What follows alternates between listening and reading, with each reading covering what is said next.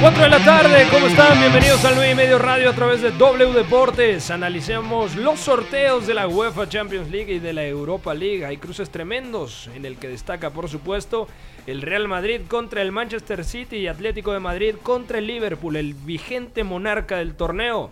Y en la jornada del fin de semana en España, los líderes de la liga, tanto Real Madrid como Barcelona, empataron sus partidos en Anoeta y en Mestalla, Liverpool sigue ganando en la Premier y toma distancia de sus más cercanos perseguidores. El Leicester empató y el Manchester City goleó en el Emirates a un bajo Arsenal.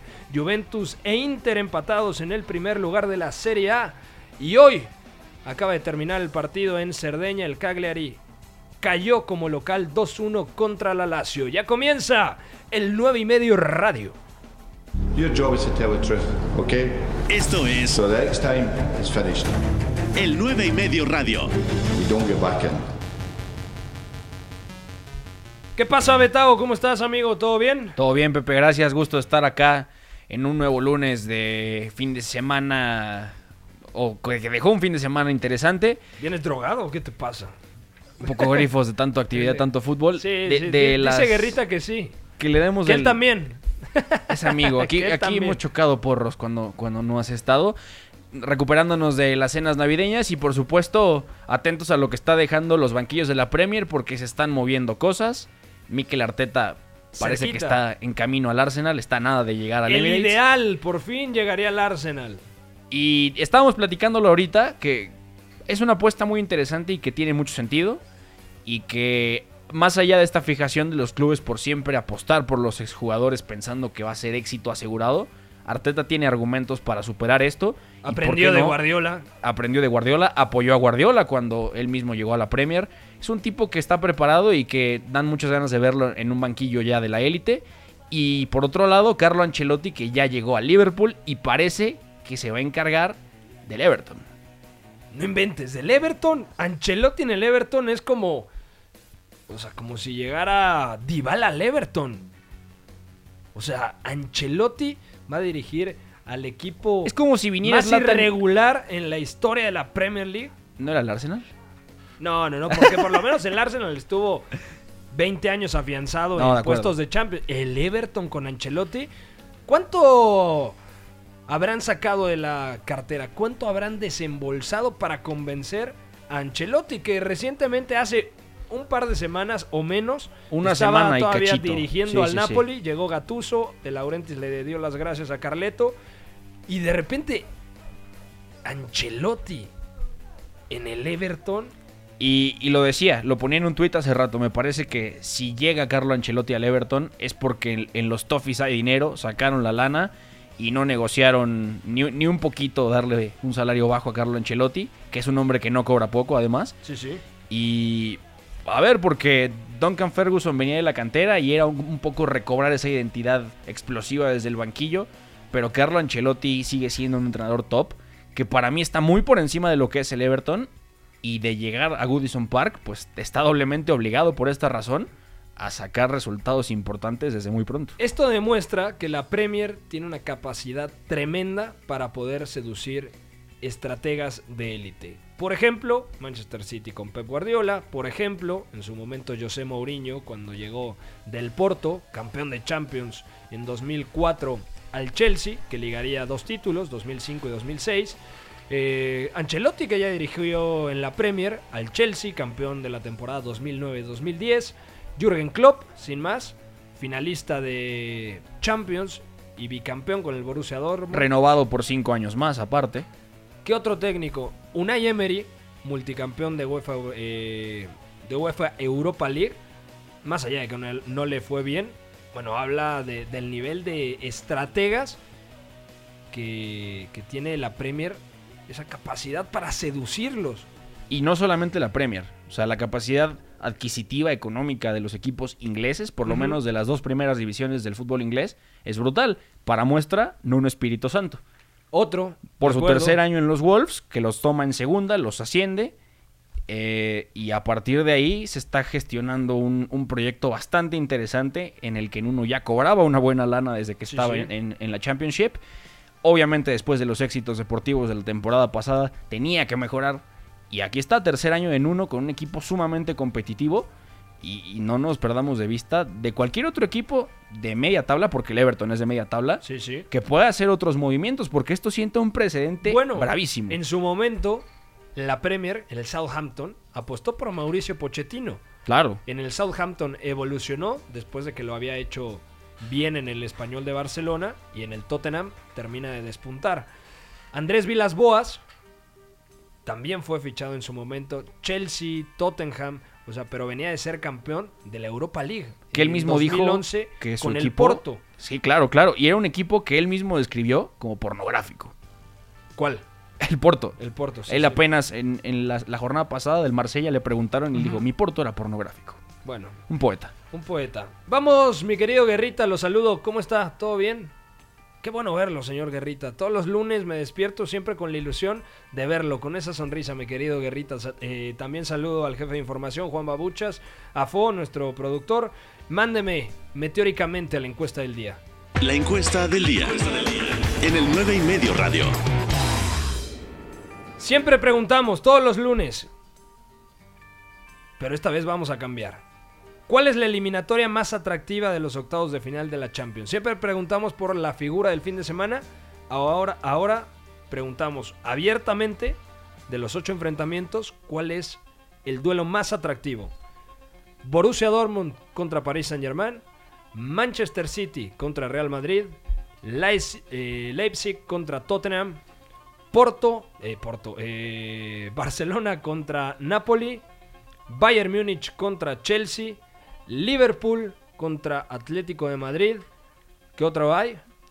Tenemos el, Atalanta Valencia, el contra Atalanta. Valencia y León contra Juve.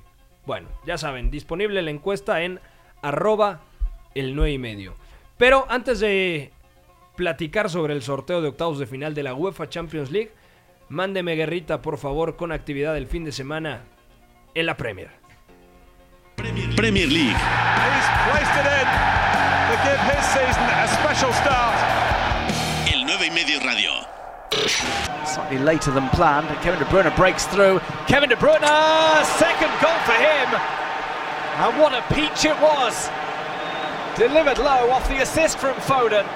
Great build up from City. And a great goal. Whilst Arsenal were waiting to bring on Saka. Recital del Manchester City, te pregunto, Beto, o fue un 3-0. A mí no me encantó, la verdad, el Manchester City. Un espectacular Kevin De Bruyne. Me parece que corrige muy bien en medio campo Pep Guardiola colocando a Gundogan al lado de Rodri para repartir mejor los espacios en mitad de cancha. No me pareció un Manchester City brillante, pero que se aprovechó de el desacierto defensivo, algo ya típico del Arsenal, ahora de Frederick Ljungberg. Y ese es el problema real del Arsenal ahora con Frederick Ljungberg, que la intención de juego, ya lo había comentado por acá hace unos días, sigue siendo la misma que con Un- Unai Emery. Es que yo ni siquiera veo la intención de juego. O sea, no sé a qué intenta jugar el Arsenal. Quiere tener más fases de dominio de balón. Jugó Torreira con Gendouzi en mitad de campo. La defensa sigue siendo un auténtico eh, desastre, un auténtico caos. En ofensiva, creo que el chico Martinelli tiene margen de mejora, pero es muy bueno. Lo está haciendo muy bien el brasileño, sobre Partiendo todo desde porque banda izquierda. exactamente, y es un mediapunta que puede también jugar como centro delantero, que Sí, ya lo sí. hecho también en Europa League y que es muy desequilibrante, sobre todo que es muy rápido. Parecía que el principal argumento competitivo del Arsenal iba a ser lanzar a Martinelli sobre Walker, que en los primeros minutos funcionó, sobre todo De hecho, la primera jugada de peligro del partido es del Arsenal, pero responde el City y marca un golazo Kevin De Bruyne tras la asistencia de eh, Gabriel Jesús. Y ahí se exhibe la falta de estructura del Arsenal, porque el City con un contragolpe, o sea, saca la pelota controlada desde el fondo, Sí, sí. acelera la jugada con Foden y de inmediato por izquierda con Mendy, con el propio Foden y precisamente con Gabriel Jesús logra juntar de ese lado y el que aparece solo, completamente solo, es Kevin De Bruyne. Buen partido de Foden, ¿eh? También Participa Sí, en dos de los tres goles, en el segundo y en el tercero, y además en otra jugada activa Kevin De Bruyne.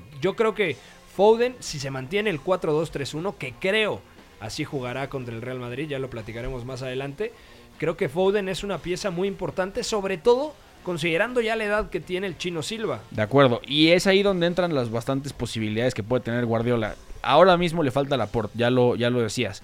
Pero en el momento en el que regrese, la solidez de las transiciones defensivas del City tiene que cambiar, tiene que mejorar. Por el tema ahora. es si regresa, compadre, ¿no? No, sí regresa. Se supone que regresa a mediados de enero. Y seguido de él, Sané, después de recuperarse de la lesión del ligamento cruzado. Entonces, mientras no esté Ujú. Emerick Laporte y la central siga siendo Otamendi Fernandinho, porque no hay de otra, y porque John Stones también está lesionado, entonces habrá que esperar esto, el 4-2-3-1. A mí, en principio, me parecía un rombo en medio campo, con Phil Foden interior izquierdo, Sí. y Kevin Luego De lo Bruyne. cambia de banda Exactamente. por Raheem Sterling. Y Raheem Sterling a perfil cambiado me parece que es donde más daño hace por cómo se mete en ese intervalo entre el central y el lateral, sobre todo para activar su golpeo. Y Foden mejora con el cambio de banda, sobre todo porque tiene el mismo comportamiento, solamente que no es tan incisivo sin la pelota. Es, es mucho más de juntarse, de aglutinar pases y de darle al City mucha más salida por ahí. También Guardiola corrige muy bien con, con el movimiento de Walker. Al momento en el que Foden un poco va para adentro, Gundogan compensa y Kyle Walker también cierra ese espacio. De Se hecho, hay momentos. ahí para proteger la espalda de Rodri. Exactamente. Y de hecho hay momentos en los que el City, fases cortas con pelota, sale con los tres centrales. El tercer central que eh, cierra ahí la línea Kyle Walker. Pero, a ver, aquí el 4-2-3-1 sí ayuda bastante. Pero no estoy seguro que, que Gundogan, sobre todo en partidos de altísima exigencia, sea un, un acompañante ideal. Mira, si no es Dolly se ve mejor, eso sí. ¿sabes quién creo que es un candidato que eh, apenas regresa de una lesión? El joven ucraniano Sinchenko, que nominalmente es centrocampista, incluso como media punta llegó a jugar en las inferiores del Shakhtar Donetsk, pero Guardiola lo ha afianzado como lateral izquierdo. Si está bien el francés Benjamin Mendy, creo que Sinchenko puede ser el complemento para Rodri o quizás Rodri a la banca y que juegue Gun- eh, el propio Gundogan y Sinchenko. Eh, para la segunda parte cambia el City, entra Bernardo Silva. Que incluso pasa a formar parte del doble pivote Bernardo Silva. Que ya cambia a 4-3-3 porque De Bruyne y Bernardo Silva se mantenían a una altura eh, más elevada. Ya sin nada que perder, que eso era importante. Bueno, Porque ya el ibas City- ganando 3-0, ya Claro. te valía 3 kilos de pepino. ¿no? Pero el Arsenal, a pesar de eso, ya no intentó hacer más por el partido. O sea, se va 3-0 al descanso, completamente derrotado. De hecho, tiene una fase de dominio con balón que es bastante importante, pero es poco, poco fructuosa. Tenía mucho tiempo la pelota, pero le faltaban ideas para generar. O sea, el Arsenal hoy en día está en medio del océano y no sabe hacia qué puerto ir. Cuando tiene la pelota, le cuesta generar ocasiones. Y cuando no tiene el esférico, defiende terriblemente mal. Entonces. Pero ni en repliegue ni en transición. Y aparte las soluciones que Frederick Ljungberg está buscando arriba, por lo menos para hacer cosas con pelota, son muy puntuales. O sea, Nicolás y. Osil en esta clase de partidos ya no te Eso. da. El Osil de 2014, por supuesto que te daba. El Osil todavía de 2016 era buenísimo. Pero hoy en día Osil ya también se ve superado por el ritmo de la Premier. Parece que tiene la cabeza en otro lado. Y es una pena porque nos estamos perdiendo de uno de los mejores mediapuntas de las últimas dos décadas. De acuerdo. Y aparte, se ve como un intento de Ljungberg, por ejemplo, ya que el ritmo no le da a Mesut Özil, de descenderlo un poco más sobre la base de la jugada, que baje un poco más, que saque más pases desde abajo. Pero de todas maneras es que el Arsenal no genera claridad. Eso por un lado. Y al no generar claridad, entonces lo que sucede es que ni Nicolás Pepe ni Gabriel Martinelli pueden ser determinantes. Pepe juega un partido prácticamente desapercibido. Tiene algunos highlights por ahí de esas, de esas jugadas de fantasía, caños, tacos, pero no resuelve gran cosa. Martinelli también, salvo el principio y los Que la primeros 25 no minutos. juegue, caramba, eso me parece increíble. Lo Si lógico le- sería que fuera la pareja la caseta Aubameyang Claro, juega con dos arriba, regresa al 4-4-2 y juego directo. Y verticalizar los ataques. De acuerdo. Y no estaba Shaka, que Shaka ha sido muy cuestionado más allá de los temas extradeportivos. Se que- lesionó Kolasinac también, que de hecho el que juega de lateral es Bukayo Saka, que lo Que- hizo en Europa League. Que falla el bosnio en... Me parece que es el segundo gol o el tercero. En el 2-0 O falla. sea, porque no estaba tampoco Kieran Tierney, el escocés. Sí. O sea, no sé, el, el Arsenal, me decía mi hermano, le, le mando un fuerte abrazo, ¿por qué carambas no hay un Santi Cazorla? Bueno, a Cazorla se lo inventó Wenger en el doble pivote que en aquel momento, 2015-2016, compartía con Coquelin, el francés que además está jugando muy bien en De el acuerdo. Valencia. Bueno, otros resultados, Beto. Liverpool, sin complicaciones, entre comillas, un pletórico Mohamed Salah, doblete, y aparte qué doblete hace el egipcio, eh, gana al Watford. Otro buen partido de Sadio Mané que se sigue afirmando como uno de los mejores futbolistas del mundo, no solamente de la Premier League, el senegalés sigue encendido y además que ya también tenía un poco la cabeza pensando en el Mundial de Clubes pasado mañana, miércoles 11:30 de la mañana, el partido contra Rayados de Monterrey. El Liverpool de Jürgen Klopp está muy cómodo, tiene 49 puntos, 10 más que su más cercano perseguidor, el Leicester City de Brendan Rodgers. El Manchester City tiene 35, el Chelsea tiene 29, que el Chelsea, por cierto, volvió a caer. Cuatro derrotas en los últimos cinco partidos para los dirigidos por Frank Lampard. Y jugando bastante mal contra el Bournemouth, Sí, ¿eh? Bastante 1-0 y aparte en Stamford Bridge. Sí, sí, sí. Y aparte aquí en, en el Liverpool-Watford, Jürgen Klopp perdió a Georgino Wijnaldum, salió lesionado. Sí. Y agitó el árbol. Otra vez vimos el 4-2-3-1. Con Ese Firmino recurso, exactamente, de media Salah, punta. Salah en la punta, Shakiri, Sadio Mané, Jordan Henderson otra vez con un buen partido.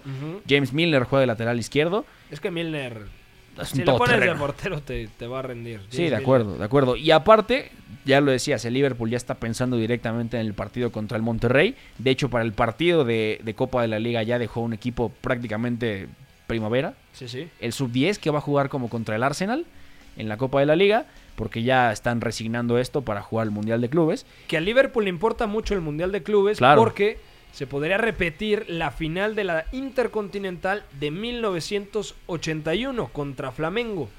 En, ese, en esa ocasión, en 1981, el Flamengo le mete un repaso monumental al Liverpool, le gana 3 a 0 y en ese equipo de Flamengo estaba un tal Zico, que luego lo ficha el Udinese italiano Y el Liverpool venía de la era Shankly, de Billy. que ¿no? terminó en el 79, Sí, sí. del 57 al, al 79 me parece.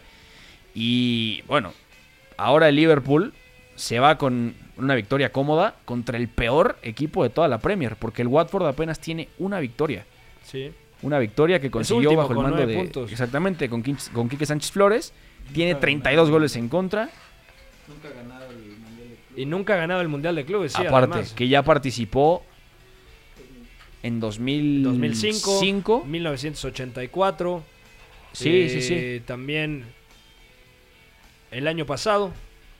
No, Ah, no, no, perdón. el eh, año pasado este pierde año, la final con dos- el Real Madrid. 2019, 2005, 1984 y 1981, ¿no? Correcto. Bueno, eh, otros resultados. El Leicester igualó contra el Norwich. También resultó ines- inesperado porque fue en el King Power Stadium. Y el Wolverhampton cayó como local 2-1 contra el Tottenham. Partido y resultado engañoso. Había empatado el, el equipo de Raúl Jiménez, que además el mexicano dio la asistencia a Dama Traoré. Y luego el Tottenham ya sobre la hora con el gol del zaguero belga Jan Bertongen, que también está teniendo minutos como lateral izquierdo. Mi querido Guerrita, mándeme ahora, por favor, a la Liga Española.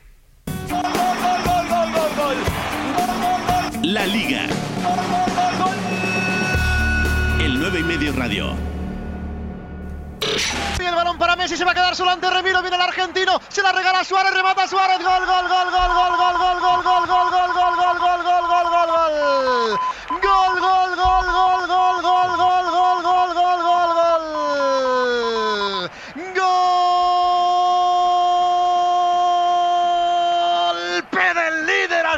tarde en el Real Arena. Una jugada que se imaginó donde nadie la veía. Sergio Busquets que pase por arriba bote pronto. Leyendo a la perfección el desmarque del capitán del 10 que se plantó solo ante Reviro. Y en ocasiones como esta suele invocarla a la red. Esta vez buscó su zona de máxima seguridad. Habilitó con el bendito pie izquierdo al vecino, al amigo, al compañero de mates que a portería vacía la emboca al fondo de la red. Golpazo del líder hasta ahora Noeta. Pendientes de que el bar valide por si hay algún tipo de acción interreglamentaria que no la hay. Sube el gol al marcador. Marcó el uruguayo tras asistencia de Messi, tras megapase de Busquets. 4, segunda parte. Remonta el líder ante la Real. Real Sociedad 1, Barça Luis Suárez 2. Bueno, sufrió el Barcelona en Anoeta y me parece que saca un punto de oro, ¿eh? Porque Eh, la Real Sociedad dio una exhibición. Guevara en mitad de campo, Odegaard entre líneas. Buen partido de Yarzábal. Me gustó también lo de Portu. Presionaba muy bien el equipo dirigido por Imanol Alguacil. Y el Barcelona, que hay una crónica muy buena de Jordi Bacardit en el 9ymedio.com que me parece refleja y describe perfectamente lo que sucedió en Anoeta. Al Barça le cuesta hoy en día presionar y sufre cuando lo presionan. Y además, cuando tiene la posibilidad de atacar a campo abierto, de verticalizar a través de, eh, Messi, de Suárez, ya no tiene las piernas. Ya es un equipo que le falta ese punto de velocidad, por lo cual era muy importante Ousmane Dembélé que se sigue lesionando. Griezmann me parece que puede ser un efectivo cuando da profundidad, pero ya no es el Griezmann, y lo hemos repetido en muchas ocasiones, de la Real Sociedad. Ahora es un Griezmann mucho más asociativo, más media punta que extremo, aunque al final el gol que termina siendo tras la asistencia del uruguayo Suárez es muy de, del Griezmann que veíamos en San Sebastián. Y eh, Busquets sufrió en la primera parte, al igual que Frenkie de Jong, por esos movimientos a su espalda que tenía el noruego Martin Odegaard. En general, la Real Sociedad entre o no a la próxima Champions, es para mí el equipo más divertido en la Liga Española en este primer semestre de temporada. De acuerdo, y, y, es un equipo que está muy bien construido por Imanol Alguacil, ¿no? Que siempre se encarga de darle ventajas a los que van en medio, de hacerle llegar bien la pelota a los que están arriba. Presiona muy bien la Real Sociedad. Sí, sí.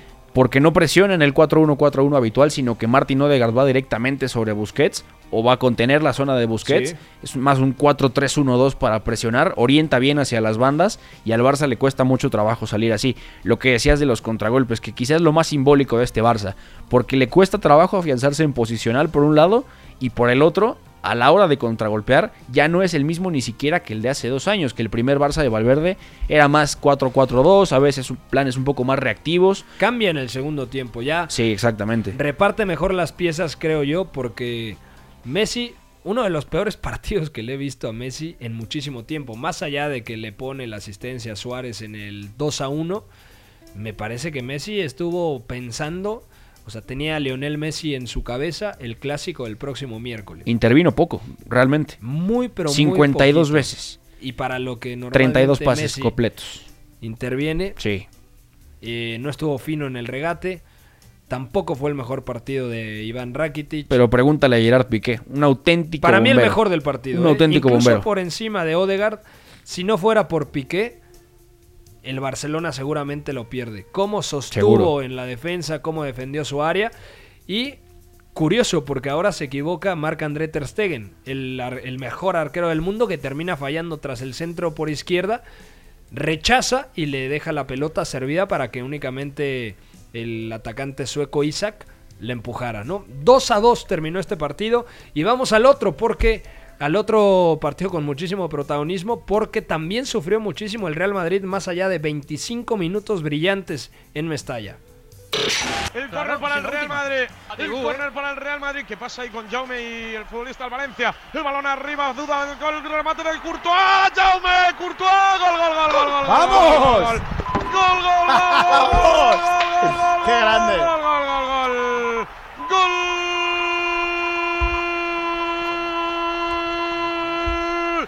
Karim Courtois. El gol lo ha metido el menino reconvertido en killer, pero todo el mérito para el cancerbero belga que acaba de helar, que acaba de enterrar deportivamente al público de Mestalla en el saque de esquina. Llegó por sorpresa, prácticamente indetectable, no lo vio nadie, se la puso en la cabecita el remate de Thibaut Courtois. Bajo palo salva Jaume como puede y en boca de gol el menino reconvertido en killer Karim Benzema la pone por arriba para lograr el tanto del empate. Repito, el que lo mete es Benzema, pero el que se lo inventa es un gigante. Thibaut Courtois a punto de empatar de cabeza con la derecha Benzema y él a la sangre en Mestalla. Marcó el Madrid, marcó Karim, Valencia 1, Real Madrid 1.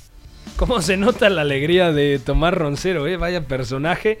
El Real Madrid que sorprendió a Zinedine Zidane no estaba al 100% según reportes eh, Casemiro, por lo tanto juega Fede Valverde como medio Y centro. lo hace muy bien.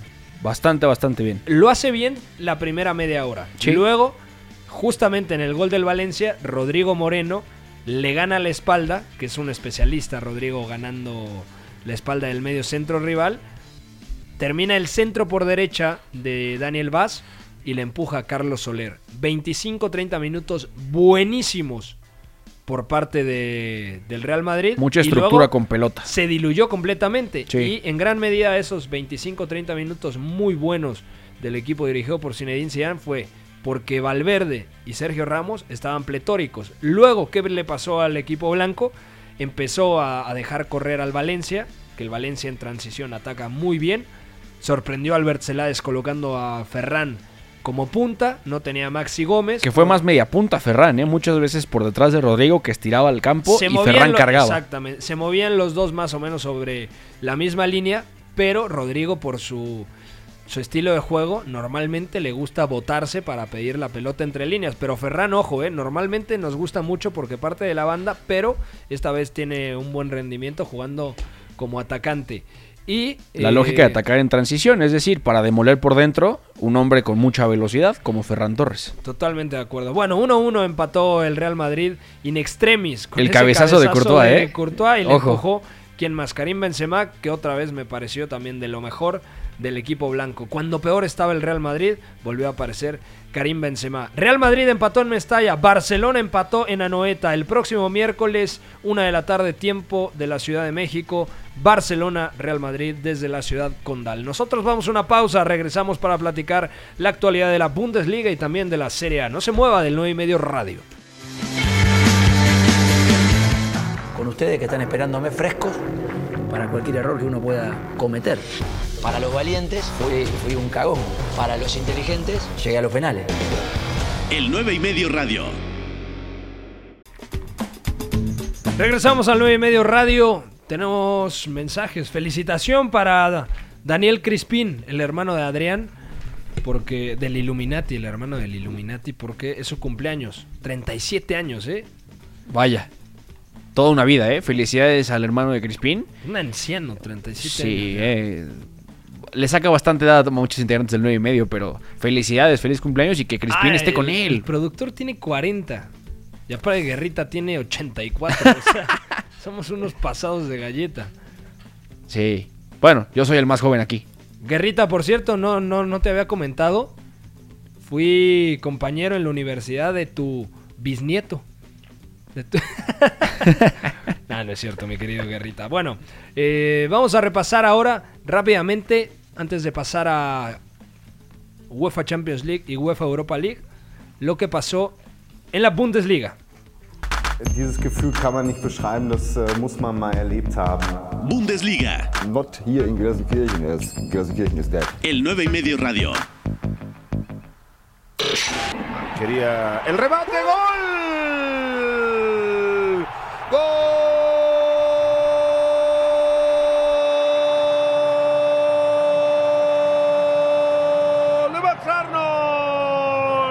Cuando el partido acaba. Bueno, el Wolfsburg derrotó 2 a 1 al Borussia Mönchengladbach. ¿Se caerá el equipo o no?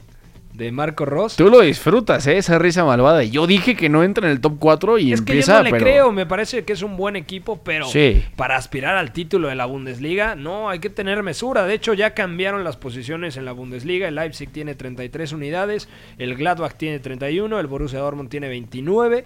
Ojo que el Borussia Dortmund volvió a demostrar eh, una buena exhibición con el 5-2-3 o 3-4-3 cuando ataca, 4-0 derrotó al Mainz y además jugando bien con gol de Marco Royce, Jadon Sancho, Torgan Hazard y el carrilero izquierdo Nico Schulz. Tiene el Borussia Dortmund 29 unidades, 4 menos que el Leipzig y se enfrentan a media semana. Ojo con el partidazo que se viene en la Bundesliga. El Schalke 04 que ganó derrotó ¿Cuánto derrotó ahora te digo?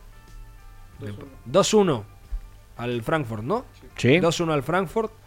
Tiene 28 unidades. El Bayern Múnich, que goleó 6 a 1 al Werder Bremen, tiene 27. También buen partido el del Bayern Múnich contra el Freiburg. Visita el Bayern la Selva Negra. No seas mal pensado, Beto. Y el Bayern Leverkusen tiene 25 puntos. No, es que me viste con una cara infeliz. Yo no, yo no hice nada. Yo Bueno. no hice nada, José. Cambiamos rápidamente con la Serie A. Una giornata ricca chiaramente di, di emozioni, Serie A. ma che ci arrivo con tanta serenità e ci arrivo anche con tanta felicità. El 9 y medio radio.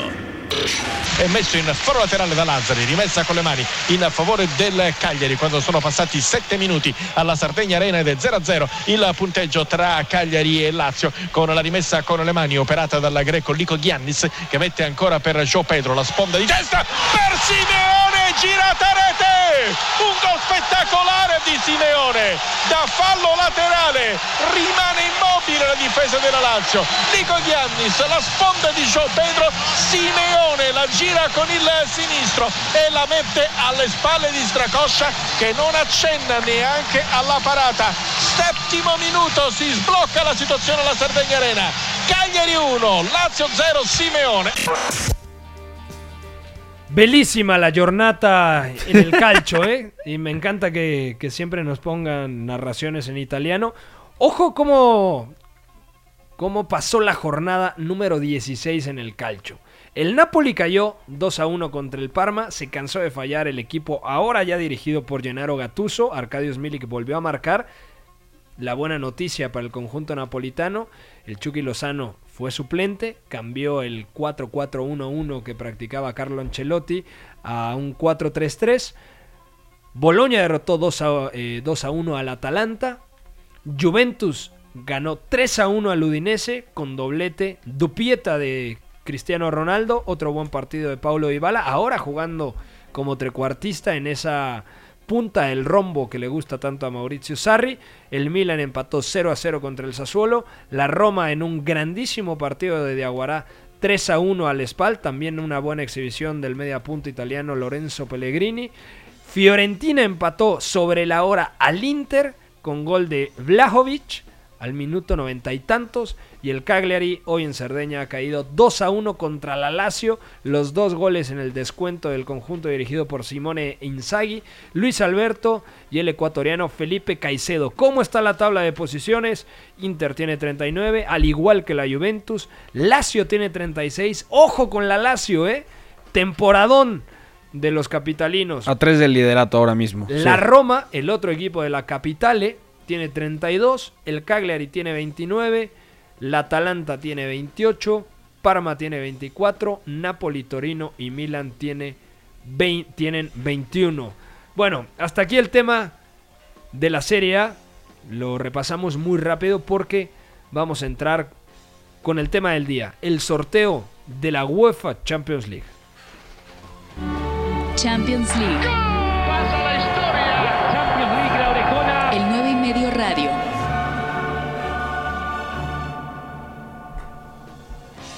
Bueno, vamos a dar porcentajes. ¿Te parece, Beto? Esta dinámica que le gusta Vamos. mucho a la gente en Twitter. Entonces comenzamos. Borussia Dortmund contra Paris Saint-Germain. El regreso de Thomas Tuchel a Alemania. El regreso al Westfalen Stadion, equipo al Borussia Dortmund que dirigió de 2015 a 2017. Yo te voy a decir, muy favorita me parece el Paris Saint Germain. Más allá de que haya mejorado el Borussia Dortmund eh, con el paso a la línea de 5, que defensivamente se ve mejor, pero creo que no tienen argumentos en defensa para contener a Neymar, a Mbappé, a Di María, a Mauro Icardi.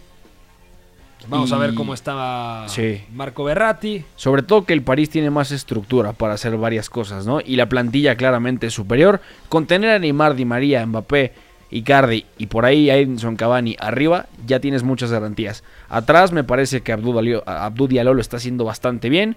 Hay que ver cómo se comporta esta saga en, en esta eliminatoria. Están de Herrera también, Marco Berratti que tendría que recuperarse. Idrissa Gueye, Leandro Paredes. Es una plantilla más completa en varios registros, en varios nombres pero no sabemos qué pueda pasar durante el mes de enero, ¿no? Si Neymar no se lesiona, si, Si la no va al plantilla, carnaval. exactamente, si no se va de farra por París, pues quizá veamos un Neymar muy competitivo que ahorita se está saliendo como media punta zurdo en ese 4-2-2-2 Ujú. de Thomas Tuchel. Me parece que el París sí es ampliamente favorito, pero hay que vigilar a estos dos equipos en enero, sobre todo porque el Dortmund, y, y hay que decirlo abiertamente, no me parece que esté capacitado para competir por las dos cosas al mismo tiempo. En algún momento tendrá que tirar la toalla en alguna competición. si no apostar por el top 3 en Alemania y, y sigue avanzando en Champions, pensar en Tiene una que posición pelear, de Champions. ¿eh? Tiene que pelear por la Bundesliga. Tiene, Platicaba pero con quizá no puede, ¿no? Del Borussia Dortmund y a mí me dijeron tal cual. La obligación con la plantilla que tiene a su disposición Lucian Fab es pelear sí o sí por la Bundesliga y hacer un buen papel en Champions. Creo que el hecho de ya haber logrado la clasificación a octavos en un, en un grupo tan bravo, en donde también estaba el Inter de Milán, ya es hacer un buen papel. Fácil no va a ser, pero creo que el conjunto parisino es bastante favorito. y con más pizarra, desde mi punto de vista. más acuerdo. allá de la- del ajuste de estructura de, de- de Lucian Favre, me parece que Thomas Tuchel tiene muchos más argumentos sobre el verde, entendiendo que ha modificado varias veces los planteamientos del Paris Saint-Germain, que ha puesto a Neymar como media punta, como interior, incluso como lanzador, como, como media punta por izquierda. Tiene más variantes tácticas ahora mismo Thomas Tuchel para llegar a febrero y condicionar la eliminatoria. Más calidad sobre todo, ¿no? También. La plantilla creo que... Pero es un entrenador más estable que Lucian Favre también. Sí, sí. Se comenta poco que, que el suizo se cae siempre al final de las temporadas. A su equipo siempre les ha pasado eso. Siguiente partido, Manchester City contra Real Madrid. Para mí, el más atractivo por lo que representa Pep Guardiola, una vez más contra un equipo español. En el Santiago Bernabéu una vez más. Zinedine Zidane que ha crecido como estratega pero sigue siendo un gran gestor. El Real Madrid yo lo veo ligeramente favorito. Número uno. Mm. Porque no me parece sólida la defensa del City. Incluso con Laporte. Creo que es un equipo que sufre en transición. Quizá veamos la versión más pragmática de Pep Guardiola. Que cambie ese 4-3-3 por un 4-2-3-1. Que ceda en muchas fases la iniciativa. Y luego quiera ser él, busque ser él el que eh, proponga contragolpes con Kevin De Bruyne de media punta. Seguramente abiertos Bernardo Silva o Riyad Mahrez más Raheem Sterling. Y como eje de ataque, Sergio El Kun Agüero ya recuperado. Sin duda. Y además, bueno, ahora mismo el City está muy capacitado para atacar de esa manera. Porque sí lleva la iniciativa de los partidos, sí acumula más posesión normalmente. Pero ya hay muchas ocasiones en las que saca la pelota Sí, sí. limpia desde atrás y arriba acelera la jugada y termina como un auténtico equipo inglés. O sea, hay muchos matices muy interesantes en el equipo de Pep Guardiola. Kevin De Bruyne tendrá que ser fundamental, lo mismo que Agüero. El mercado invernal será fundamental para el City, entendiendo que Stones no es fiable y está lesionado. Sí. Que ahora mismo Fernandinho es el que está cubriendo la baja de Laporte y que Laporte ya habrá regresado, pero necesitará ritmo. Que Otamendi sigue Ya tendrá siendo. alta médica, pero no alta de competencia. ¿no? Exactamente, necesita ganar ritmo competitivo.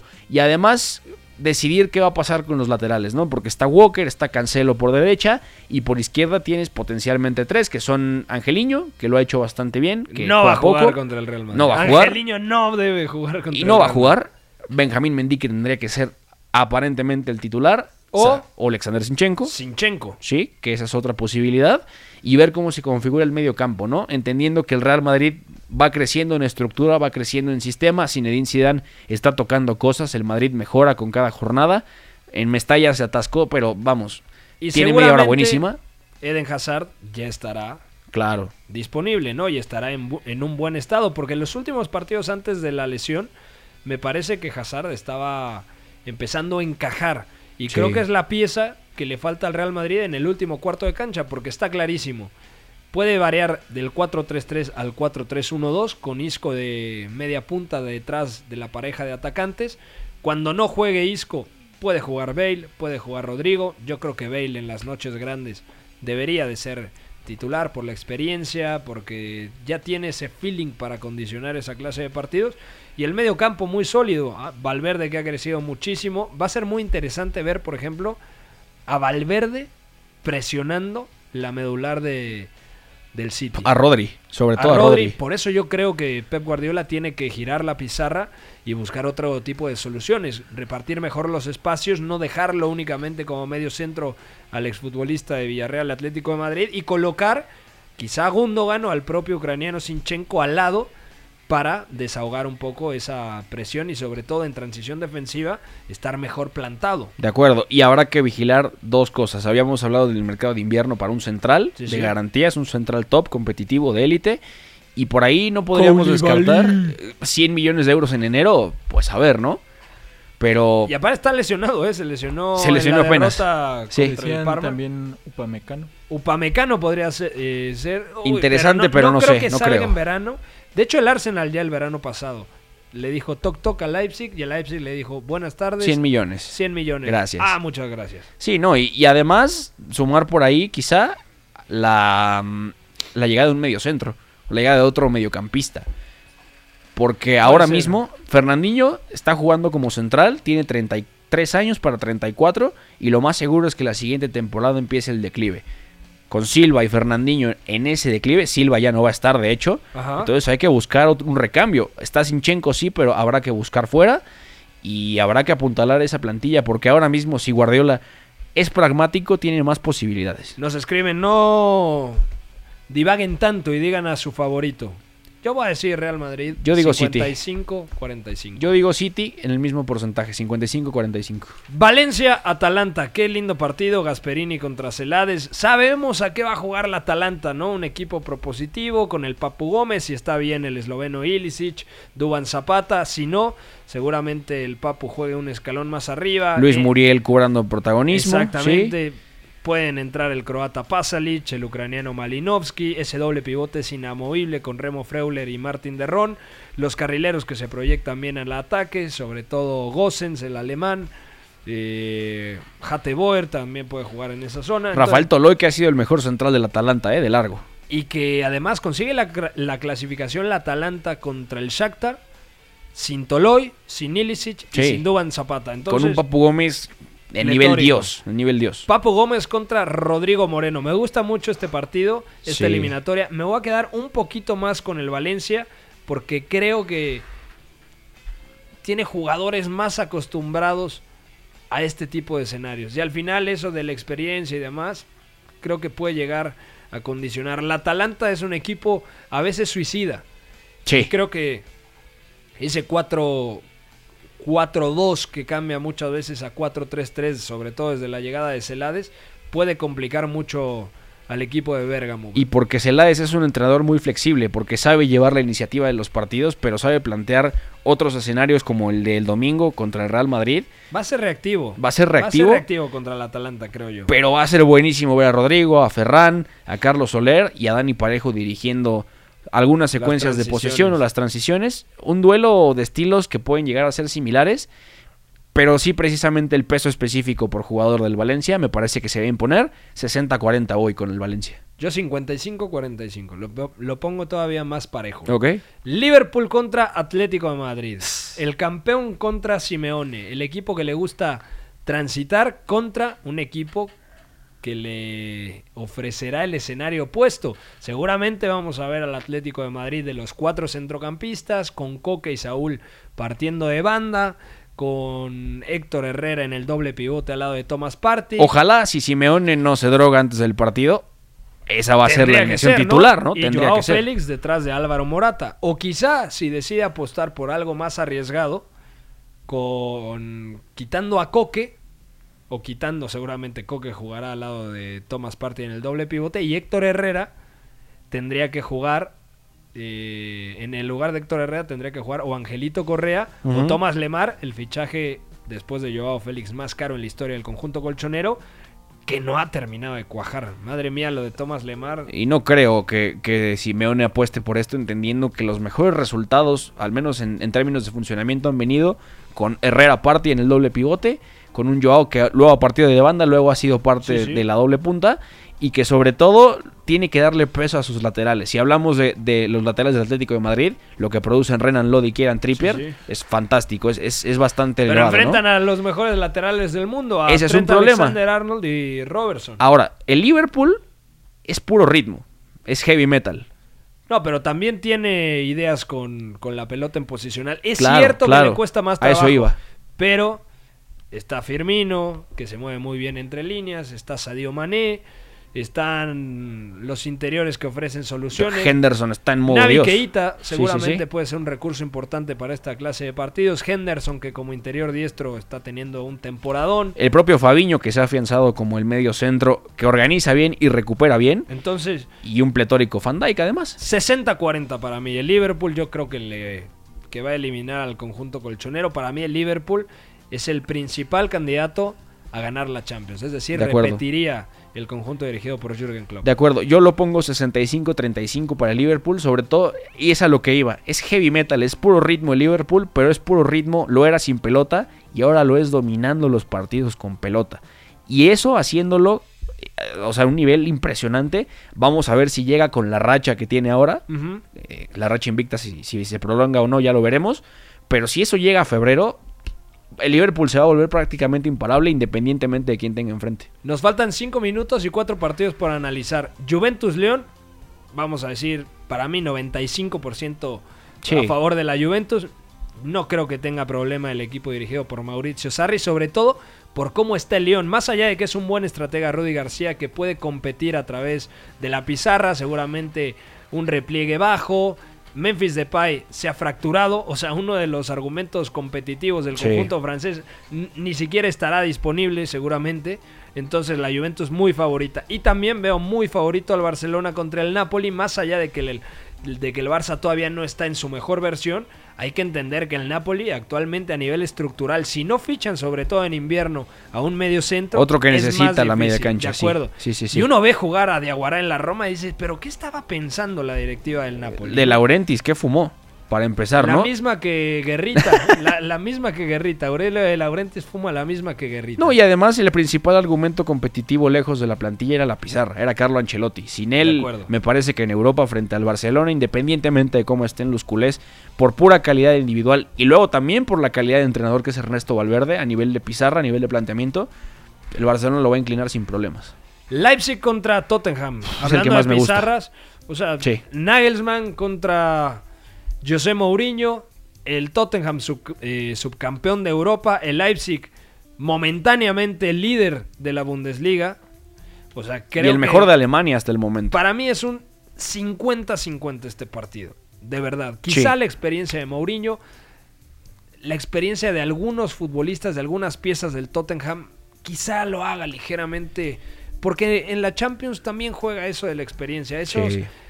eh, intangibles que no son fáciles de argumentar. Son pero- imponderables, son imponderables que, que al final en un análisis meramente táctico no salen a relucir. De acuerdo. Pero, a ver, el Tottenham viene de, de jugar la mejor temporada europea de su historia, con mucha pizarra, siendo inferior en muchas facetas, pero sabiendo ganar los partidos. Uno. Y dos, José Mourinho, independientemente de la etapa de la temporada en la que llegara, y lo dijimos por aquí, en Champions era el rival que no querías que te tocara simplemente porque está Mourinho enfrente. Es que imagínate, el Tottenham que parecía que navegaba sin rumbo, ya de repente destituye a Pochettino, Está que, quinto en que Premier. para mí fue injusta la destitución de Pochettino, y de repente ya está quinto en la Premier. Sí. Y de repente le gana Leipzig y ya te lo encuentras en cuartos de final. Y no juegas solamente contra el Tottenham, juegas contra un tipo que ya ganó dos Champions. Con el Inter en 2010, con el Porto en 2004. O sea, es bravísimo Y un absoluto bully, un absoluto bully europeo porque es un entrenador que sabe perfectamente cómo exprimir tus debilidades y ha potenciado a dos hombres en específico, Sí. Lucas Moura y Dele Alli, van a ser fundamentales. No, y a Son y a Heung-min Son, por supuesto. Bueno, sí, pero ahora mismo quizá la, la irrupción más positiva, la más llamativa es la de Dele Alli, sin, sin problemas. que más que una erupción es un resurgir, Un ¿no? segundo aire. La- Sí. Una resurrección, como diría el señor Adrián Crispín. y bueno, por último, Bayern Múnich contra Chelsea. Lindísimo, También lindísimo. Muy parejo, dos equipos que atacan mejor de lo que defienden, que defensivamente tienen algunas dudas, sobre todo el Bayern, madre de Dios lo de Jerome Boateng. Ojalá para los aficionados de, a- al Bayern Múnich Gracias. David Alaba esté al 100% porque creo que Alaba hoy en día tiene que ser central, sobre todo si el Bayern busca dominar muchas veces en campo rival, es un equipo mucho más vertical a lo que veíamos ya a últimas fechas con Kovac, pero está clarísimo, el duelo para mí a seguir en esta fase de grupos, el duelo en cuestión eh, frente a frente entre jugadores, estará en este partido entre Bayern y Chelsea. En Golo Kanté mordiendo a Joshua Kimmich. Ese para mí es un duda. enfrentamiento de élite pura que incluso lo podríamos llegar a ver en la final de la Euro 2020. Un Francia-Alemania, un Engolo Kanté mordiendo a Kimmich, me suena muchísimo. Creo que es un partido lindísimo, una eliminatoria tremenda, el Bayern contra Chelsea. De acuerdo. Y la cuenta de Twitter del Bayern Múnich tiene vetadas dos palabras de por vida. Drogba y Diría, 2012. claro. Porque será un entrenamiento, un, un enfrentamiento lindísimo, entendiendo la historia que hay entre ellos dos, sobre Sí, todo sí. la final de 2012 que se perdió en la Fútbol Arena München. Y el Bayern Múnich que necesita recuperar piezas. Hablábamos del City, bueno, Lucas Hernández, Kingsley Coman a ver para cuándo está, porque No, su lesión no fue, fue muy dura. Yo- ya sabemos, jefe de información, cuánto tiempo estará fuera Kingsley Coman. To- todavía no. Todavía no hay parte médico. No había parte médico. Lo estaban estudiando. El caso, un Felipe Coutinho que vamos a ver si mantiene este nivel que le vimos, que es muy engañoso, pero ha dejado En la una actuación pletórica. Coutinho va a ser Dios. En la Champions, ahí es donde tengo Será la prueba. serias dudas. Mira, dice Kingsley Coman, futbolista del Bayern Múnich, recibió buenas noticias, pues únicamente se perdería tres partidos. Ojo, esta es una grandísima noticia para el Bayern. Parecía gravísimo y Kingsley Coman tendrá que ser fundamental, al igual que Robert Lewandowski, que es el máximo anotador de la Champions con 10 goles, que es el máximo anotador de la Bundesliga, tuvo un, un inicio de, de temporada fantástico y que en febrero tendrá que aparecer y que es lo que le hemos demandado a lo largo de estos años. A ver si por fin vemos a Lewandowski de 2016 con el Bayern o aquel Lewandowski de 2013 con el Borussia Y buena Dortmund prueba para Flick. Klopp. Ya nos vamos, mi querido Beto, a nombre de todo el equipo del 9 y medio Radio. Nos escuchamos mañana en punto de las 4 de la tarde aquí a través de W Deportes. Soy Pepe del Bosque, quédense con Pasión W. Bye bye. Mira, también puede salir aquí una lista de agravios comparativos, pero no acabaríamos nunca. Yo vengo aquí porque es mi obligación delante de ustedes. Ustedes me preguntan y yo, yo respondo. Fuera del campo y ha ganado, lo ha ganado durante todo el año, ha ganado durante toda esta temporada y en el futuro lo que va a ser. Le regalo su Champions particular. Hay veces que me merezco que me manden a freír espárragos. Fue cuando la cago, la cago. La Casa del Fútbol Internacional. En esta sala, él es el puto jefe, es el que más sabe del mundo, el puto amo. El 9 y medio Radio.